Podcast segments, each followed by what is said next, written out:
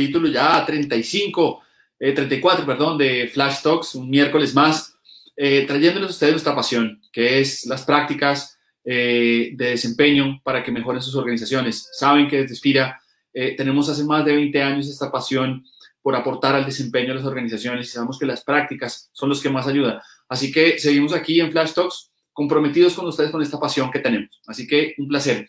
Saben, y se los contamos la semana pasada, desde la semana, eh, desde hace dos semanas, ya abrimos eh, una página para ustedes eh, en la cual pueden inscribirse para contenido exclusivo y además que podamos mandarles los recordatorios necesarios para que no se pierdan ningún flash talk. Así que ahí ven que está apareciendo en pantalla, ya abajito aparece nuestra página, así que inscríbanse, entren y bueno, puedan conectarse más de cerca con nosotros. Hoy eh, yo estoy fascinado con lo que vamos a hablar hoy, porque ustedes vieron en, la creación que, tenemos para hoy y en esto que vamos a conversar hoy con una persona alucinante, que ya la van a conocer, Irina, es increíble. Eh, vamos a hablar de esto del mindset, porque hoy todo el mundo habla, hay que cambiar el mindset, la cultura, tiene que transformar el mindset y el mindset y el mindset, pero realmente, y aquí lo hemos desafiado siempre en Plastox, esto realmente pasa por ser un movilizador real o es estos mitos y estos cuentos eh, fantásticos de, nuevas metodologías que realmente no hacen ninguna transformación y hay otros caminos, ¿no? Y eso es lo que vamos a hablar hoy, eh, más en una coyuntura como la actual, donde todo el piso se nos está moviendo y necesitamos realmente transformar las organizaciones. Entonces vamos a ver si esto del mindset realmente es, un, es, algo que aporta o no. Así que, bueno, eh, psicóloga, este, eh, de empresas, experta en finanzas, mejor dicho, esto es eh, una, maravilla de personas. Yo les pido que aprovechen mucho hoy y con la gratitud que siempre tenemos con nuestros invitados de Flash Talks. Eh, Irina, te damos la bienvenida a Flash Talks, a nuestra sala, a compartir contigo. Es un lujo, Irina, tenerte acá. Muchísimas gracias.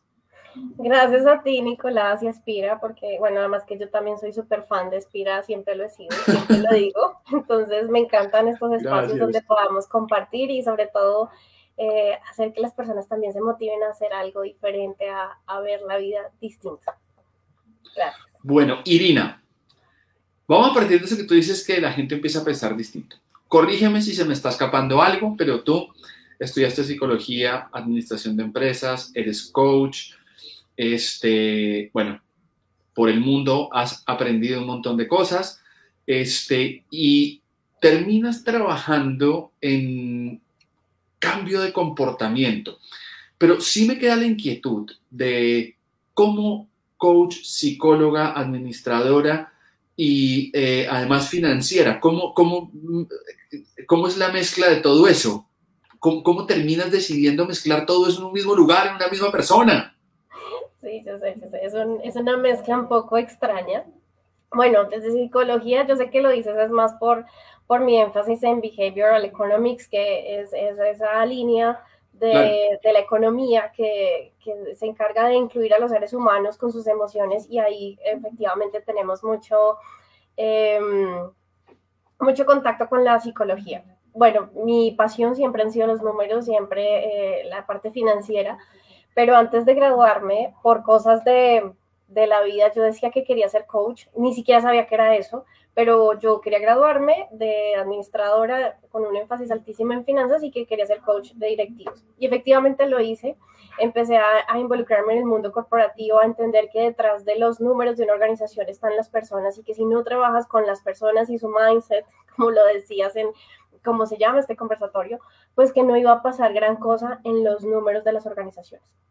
Luego entro en el mundo del deporte y trabajé un tiempo con tenistas y golfistas. Me gustan los deportes, veo deportes, veo fútbol, veo tenis, eh, golf y a veces hasta Fórmula 1 si me da el tiempo.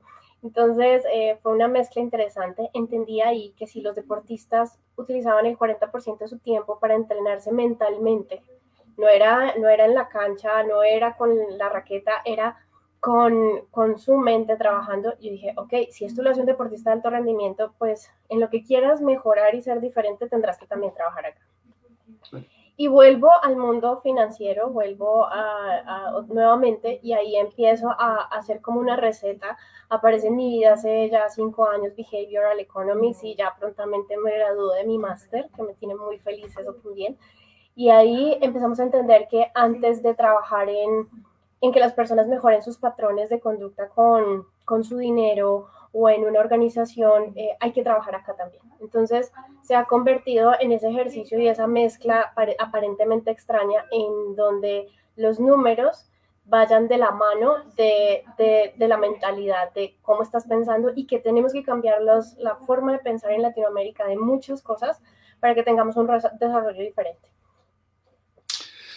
Pues Irene, yo creo que das un puntapié a empezar a responder esto, ¿no? Y es realmente si esto de modificar el mindset realmente es un movilizador o realmente es, eh, o es un cuento, ¿no? Y, ya nos empiezas a contar, oiga, no es un cuento, e, e, es una realidad. De hecho, ahorita te voy a hablar de los deportistas y anotaba acá, hace, ¿qué habrá sido? Hace como un mes y medio, también soy fan de ver deportes, eh, oía a un comentarista deportivo de tenis que decía, mire, eh, y esto para los les gusta el tenis, les, les parecería interesante, ¿no? a mí me gusta mucho el tenis, entonces me pareció chévere. Decía, mire, eh, Roger Federer y Nadal por lejos son mejores tenistas que Novak Djokovic, eso no está en discusión. Eh, juegan más bonito, eh, tienen más estilo, más potencia, ¿sí? Decía eso. O sea, pero Novak Djokovic en mentalidad es superior a cualquiera. Y está demostrado, es uno de los tipos más exitosos, pero por su mente, no necesariamente porque juegue mejor más allá de una discusión deportiva de esto, me parecía interesante que, en, un tema como el tenis o como el deporte, ya empecemos a hablar de si usted es poderoso con la mente, usted puede superar muchas cosas que antes no las veíamos tan claras, sino si usted es mejor con la mano derecha, pues usted es el mejor tenista del mundo. Y lo que empieza a mostrar es, pues no necesariamente, porque no es que pueden ser mejor que usted, pero si su mentalidad lo lleva a otro lugar, usted puede ser mucho más poderoso.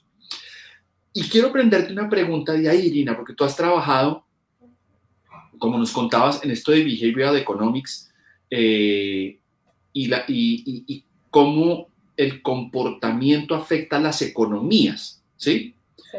Pero no me quiero ir todavía tan adelante, Irina, quiero hacerte una pregunta y es, hoy nosotros vivimos un mundo que nos requiere cambiar la forma de pensar. Nos requiere una mentalidad distinta, más de conexión humana, más de las emociones, más de entender empáticamente a los demás. O sea, el mundo llama esa mentalidad. Y lo que me surge preguntarte es, listo, está claro que si es un movilizador, ¿cómo hacemos los seres humanos para cambiar nuestro mindset?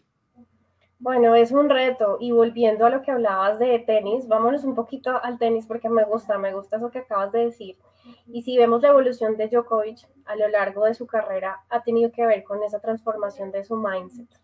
Cuando tú ves, eh, y si lo vieron jugar ahorita en la final de, Roland Garros, que fue, fue, algo bien, bien especial, un partido bastante largo, empiezas a darte cuenta que es, eh, es, es ese ya físicamente llega un momento donde un partido de más de dos horas, casi tres horas, ya físicamente las personas no dan.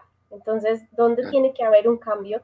Y, si esto lo extrapolamos al mundo eh, corporativo, te vas a dar cuenta que es igual. Hay momentos en que es tanta la incertidumbre, hoy hablamos de los entornos buca, y, y entonces decimos, ¿y para dónde vamos?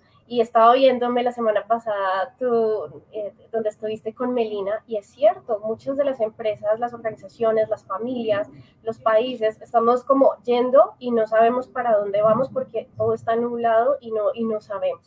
Entonces sí requiere empezar a hacer ese proceso de transformación y lo que te va a generar el éxito es empezar a construir tus propias fortalezas mentales. ¿Cómo empezamos identificando cuáles son las creencias? Y aquí esto no solo se está haciendo con las personas, esto se está haciendo con las organizaciones. ¿Cuáles son esas organizaciones? ¿Cuáles son esas creencias en mi organización que no están permitiendo que vayamos hacia adelante? Entonces, por ejemplo, eh, creencias típicas de las empresas que no evolucionan. Es que aquí siempre lo hemos hecho así. Entonces, esa, ese mindset, esa, esa idea que se convierte en, en una cultura no te permite avanzar. Entonces, ¿qué tenemos que hacer? Empezar a hacer cambios, mostrarle a las personas. Aquí, eh, antes el marketing era solo para eh, tus productos y servicios hacia afuera, ¿no? Hoy hablamos del inbound marketing y, hoy día de desarrollo humano trabaja muy de la mano de, de mercadeo porque también tenemos que seducir a nuestros colaboradores. Hoy se habla de marca empleadora, se habla de, de, de, ese proceso donde enamoramos no solo a nuestros clientes externos, sino a nuestro cliente interno. Entonces, lo primero es reconocer cuáles son esas creencias que están haciendo que yo no, que yo no vaya mejor. Y si lo viéramos desde el mundo de las finanzas, que es una de mis pasiones, las personas dicen, no, es que si no es endeudándose, no, no hay forma de que yo logre mis sueños o que logre un proyecto. Entonces, el ejercicio empieza cuestionándonos y, nuestro cerebro, por ser teleológico desde las neurociencias, sabemos que si tú te haces una pregunta, él busca respuestas. Entonces, la primera pregunta que deberíamos hacer, ¿esto realmente es cierto? las cosas se tienen que hacer siempre así. En el caso de una persona cuando de pronto no ha tenido la mejor salud, si vamos a otro ámbito, porque es que funciona igual en todos los sentidos, es, y esta es la única alternativa que yo tengo. Cuando tú te haces esa pregunta, tu cerebro empieza a abrir nuevas conexiones neuronales y empieza a buscar otro tipo de información.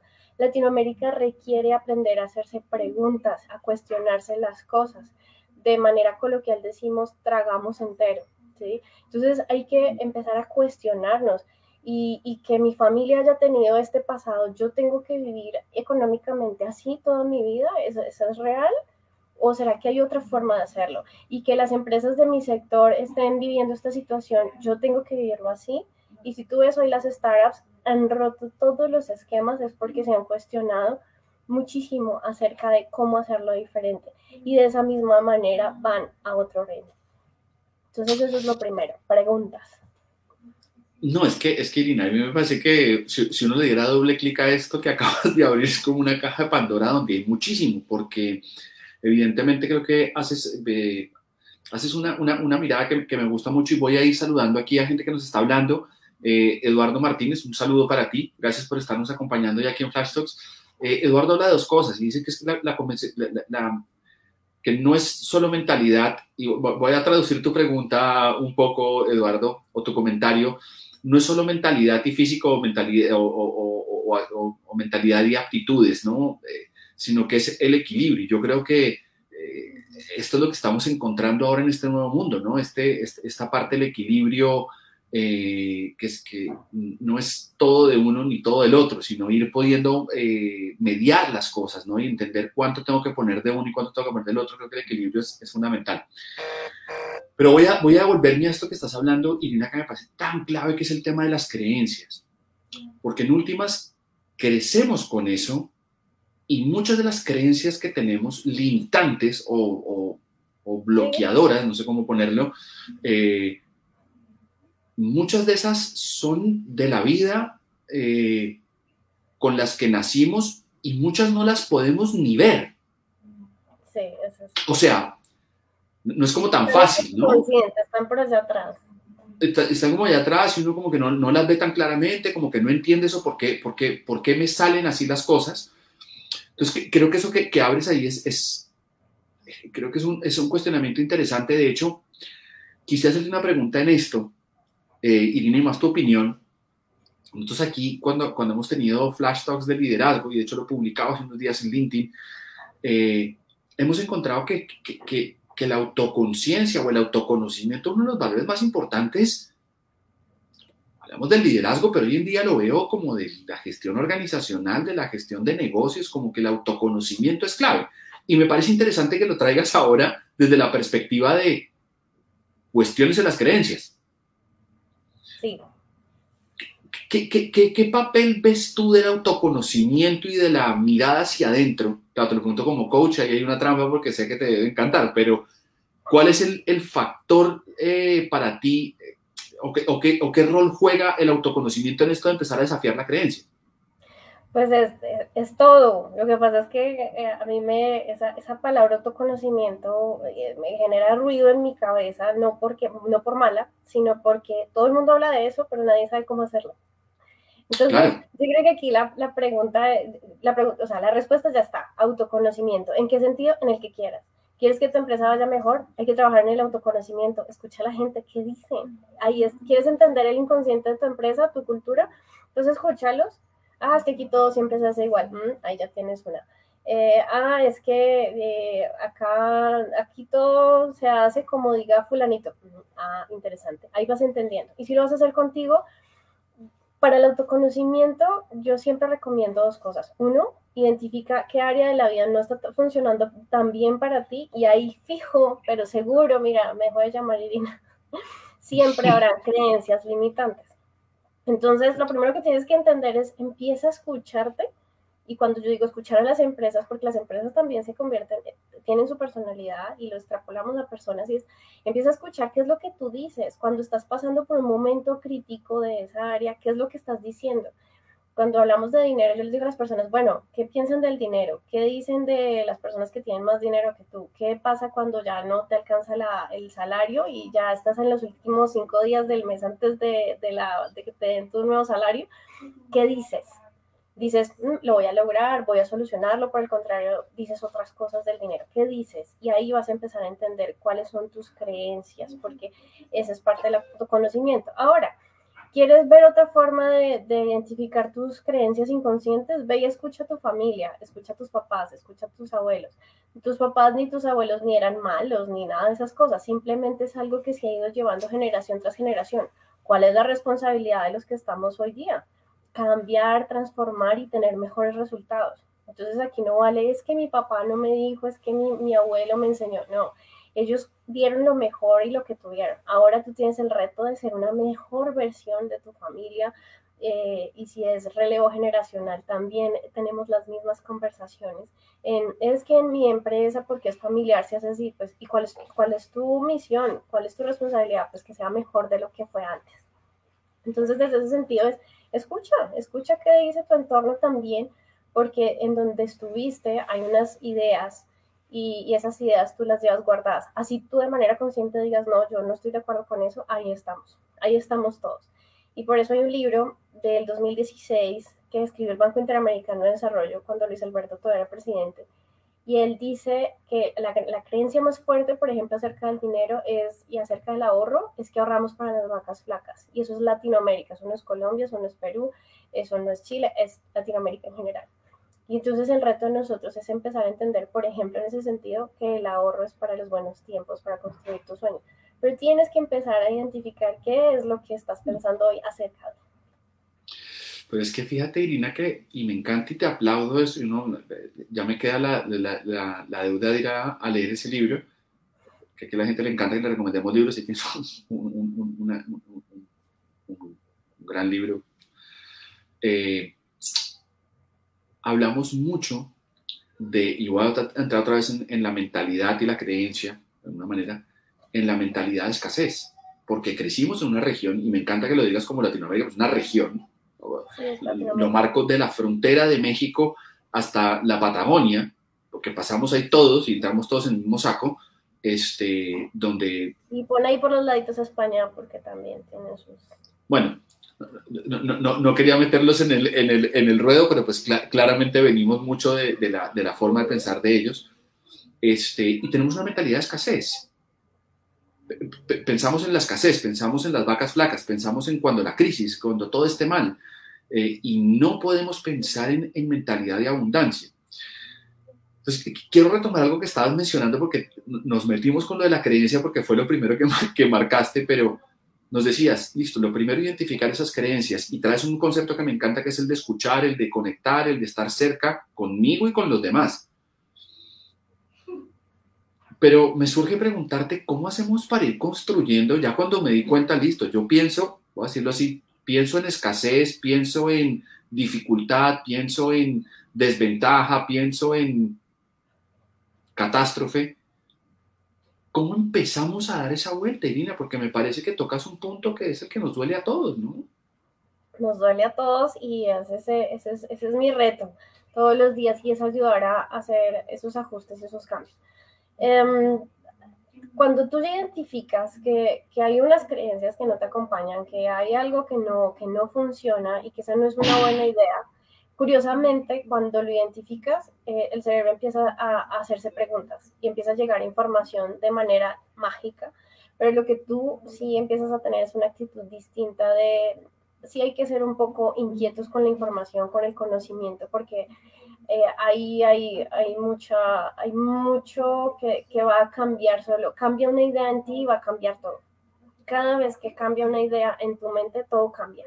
Entonces, si antes decías, no, es que como mi familia es así, pues a mí por eso me pasa esto y así me voy a quedar, pero si te das cuenta que eso no tiene que ser de esa manera y que puede ser como tú lo elijas y así te demores el tiempo que te demores en cambiarlo, lo vas a cambiar, pues hay algo que se llama ya motivación. Entonces, la primera manera es que cuando tú te cuestionas, cambia el punto de observación hacia la motivación de hacer algo distinto. Después de eso, ¿qué tienes que hacer? Ponerte unos objetivos.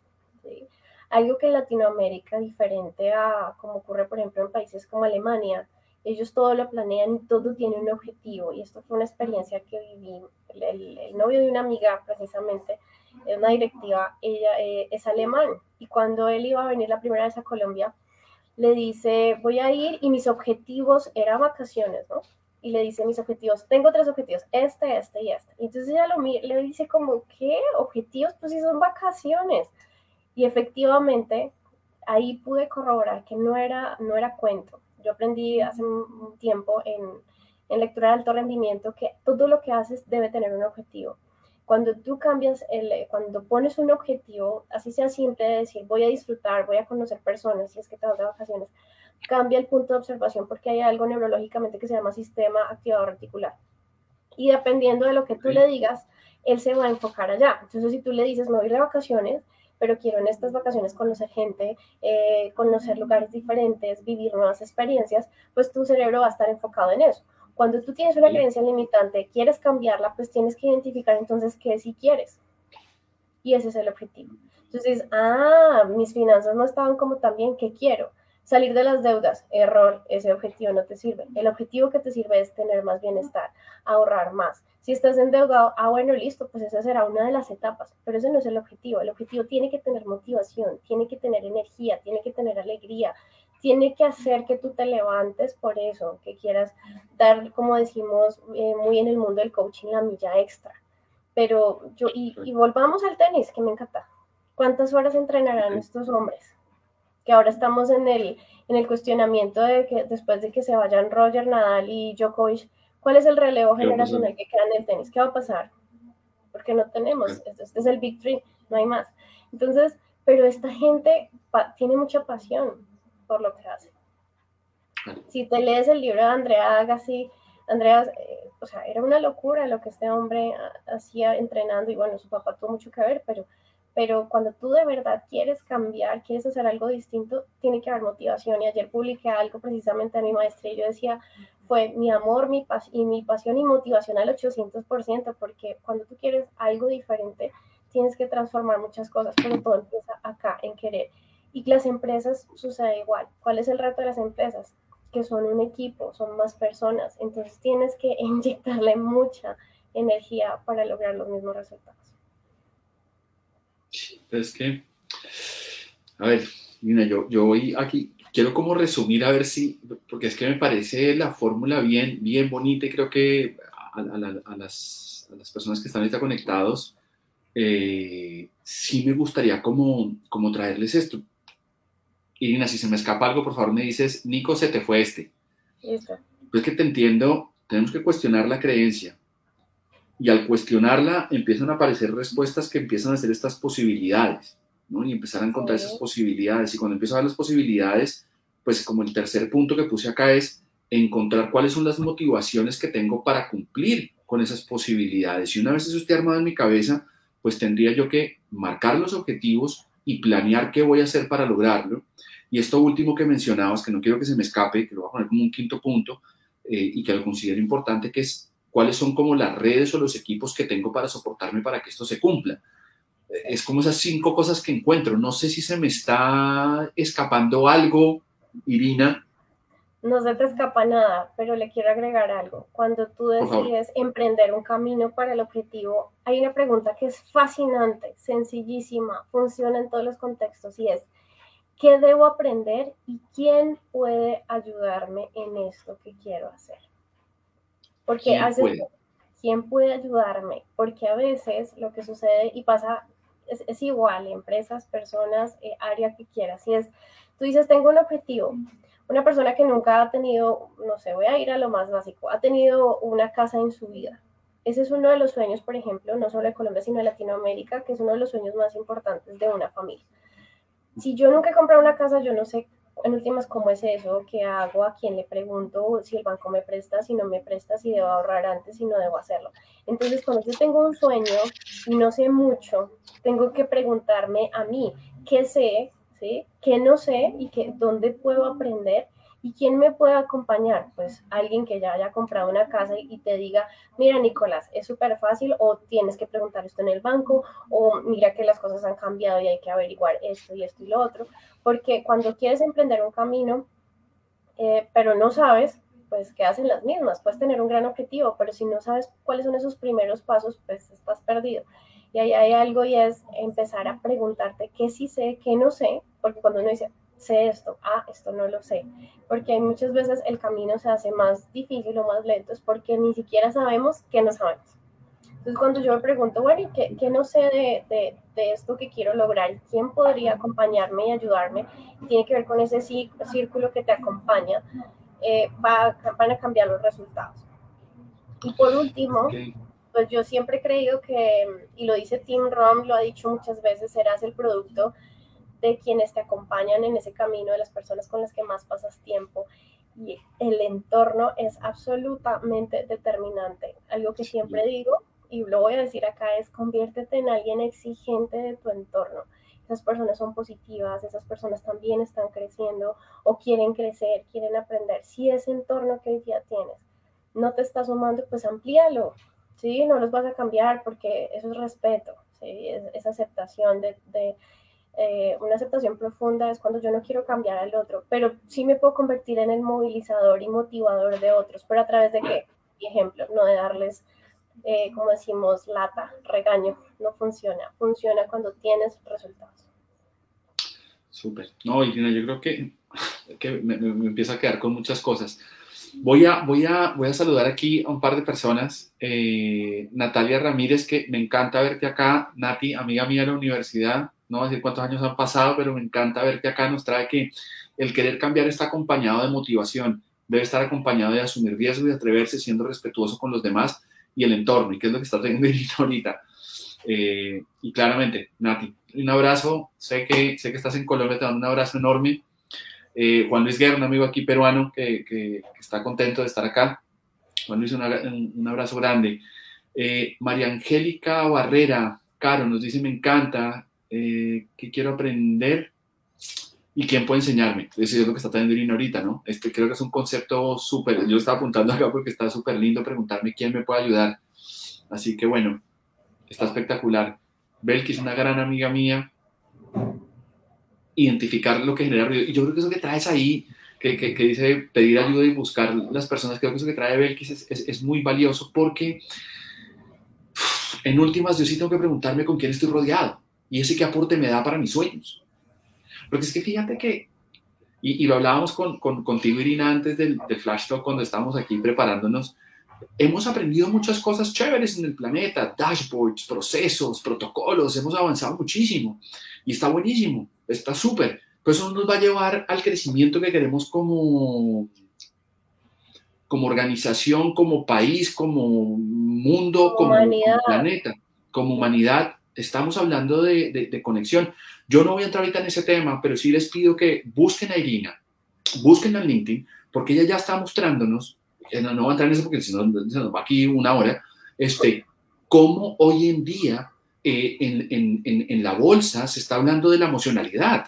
Ya no es el, el trader que tiene todo el conocimiento, no, estamos hablando de otras cosas mucho más poderosas, y digo yo poderosas de mi mirada, no estoy diciendo que yo tenga la verdad, súper poderosas hablar de, de, de, estos conceptos en cosas que antes pensábamos, no, pero esto es, es solo números.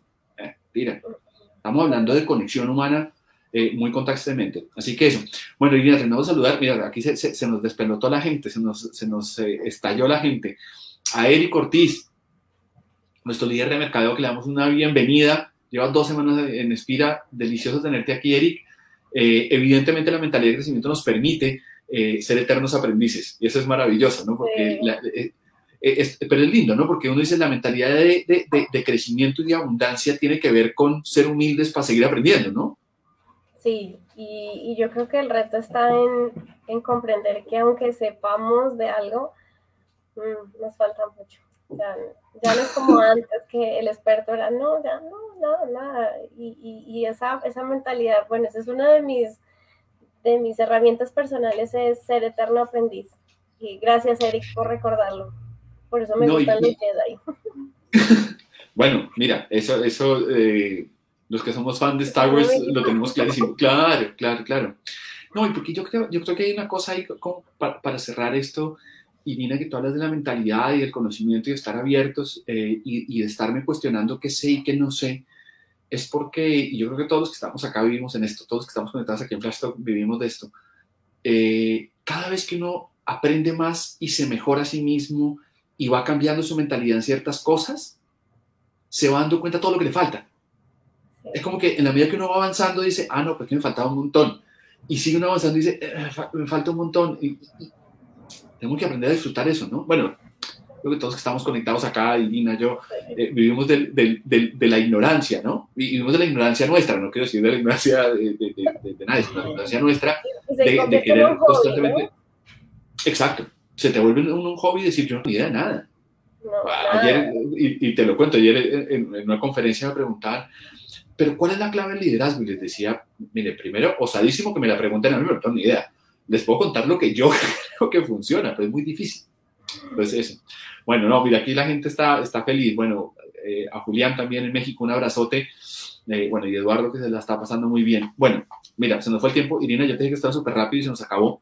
Sí, yo sé. Eh, y en Flash Talks siempre tenemos como un, em, vamos a decirlo así, Irina, un, un, desafío que le hacemos a todos nuestros invitados, que seguramente tú que has visto otros Flash Talks sabes cuál es el desafío, pero pues te lo voy a plantear. Eh, nuestro desafío siempre al finalizar los Flash Talks, eh, y siempre lo recuerdo, nosotros en Inspira tenemos un modelo de, entrenamiento y desarrollo en el que confiamos muchísimo, eh, y que básicamente lo que nos marca es que el punto de partida para cualquier proceso de desarrollo es entender cuál es el problema de negocio, ¿no? ¿Qué, es lo que se quiere realmente mejorar como indicador? Y cuando tengo eso claro, eh, pues puedo saber qué tiene que hacer la gente. Y, y, hablo del desempeño de la gente. Y cuando tengo muy claro cuál es el desempeño que tiene que tener la gente, pues puedo insertar los conocimientos. Todo esto desde la lógica que insertando los conocimientos correctos, puedo lograr que la gente se desempeñe correctamente y lo haga el indicador de negocio. Pero pues fundamentalmente creemos que es del, del, indicador hacia el desempeño, hacia el conocimiento, no a la inversa. Dicho esto, mi querida Irina, que eh, conoces perfectamente el modelo, eh, te voy a hacer tres preguntas. Sí. conociendo, conociéndose ese modelo, la, la, te voy a hacer tres preguntas. El desafío es que pues, hay que contestarlas en una palabra, ¿no? Entonces, pues ese es, ese es el punto, ¿no? Entonces, la primera pregunta, Irina, es ¿en, ¿en qué indicador del negocio impacta el cambio de mentalidad? Productividad. Perfecto. Aquí va la pregunta y es, ¿qué tiene que hacer la gente? ¿Cómo tiene que comportarse para ser más productivo? Motivación.